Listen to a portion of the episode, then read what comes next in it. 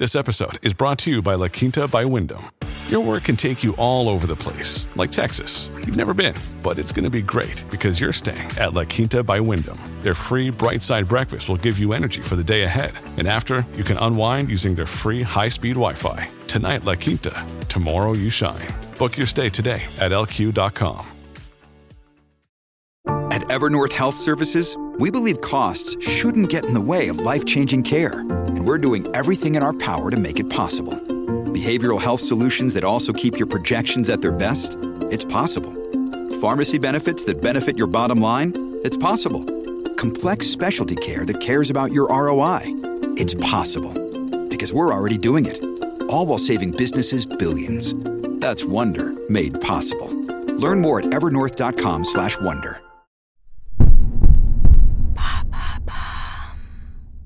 Qu'est-ce que le septembre vert? Merci d'avoir posé la question.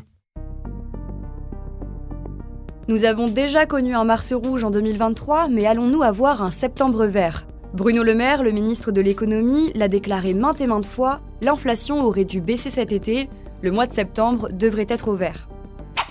Septembre vert était ainsi synonyme de baisse des prix et surtout d'un nouveau souffle pour les consommateurs. Pour l'instant, c'est plutôt mal parti. Au contraire, selon l'INSEE, le mois d'août 2023 a été marqué par une hausse de l'inflation de près de 4,8% sur un an. Pour Thierry Cottard, le patron du groupe Les Mousquetaires, soit Intermarché ou encore Netto, septembre vert ne sera pas pour cette rentrée. Il a déclaré que les prix resteront élevés et qu'il faudra attendre mars pour voir les premières baisses. Pourquoi les prix de l'alimentaire ne baissent pas? Bruno Le Maire a rencontré les industriels ce 31 août 2023 après avoir reçu les distributeurs la veille. Évidemment, l'objectif est toujours le même, accélérer la baisse des prix. Début 2022, cette augmentation des prix se justifiait par un contexte de guerre en Ukraine et d'augmentation du coût de l'énergie, qui ont lourdement pesé sur l'addition. Sauf que depuis, d'après BFM TV, le cours des matières premières a presque retrouvé son niveau d'avant-guerre. Et pourtant, le prix de l'alimentation n'a pas connu de baisse notoire, ce qui accentue les marges des industriels. Pour Thierry Cottard sur RTL, il en va de la responsabilité des entreprises. Les industriels, les grandes marques ne jouent pas le jeu. Certaines ont joué le jeu.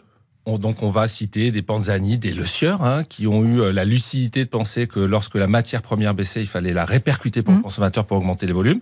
Et puis d'autres ne le font pas. C'est pire que ça. Euh, nous, on va pas faire du name and shame de ceux qui jouent pas le jeu. Mais c'est quoi du name and shame? Littéralement, ça se traduit par nommer et couvrir de honte. En fait, ça consiste à désigner publiquement une personne ou un groupe qui agit de manière fautive. En mai 2023, Bruno Le Maire avait menacé de nommer, avant l'été, les entreprises qui ne jouaient pas le jeu de la baisse des prix. Finalement, cette opération a été abandonnée, mais ça montre le manque de moyens du gouvernement pour imposer aux industriels de réduire leurs marges. Légalement, rien ne les oblige à renégocier, ils n'ont donc pas de contraintes légales pour éviter les hausses abusives. Le 31 août 2023, au journal de 13h de France 2, Bruno Le Maire a annoncé trois nouvelles mesures pour tenter de casser la spirale inflationniste. Et ça consiste en quoi? Déjà, il a annoncé que les dates des prochaines négociations ont été avancées.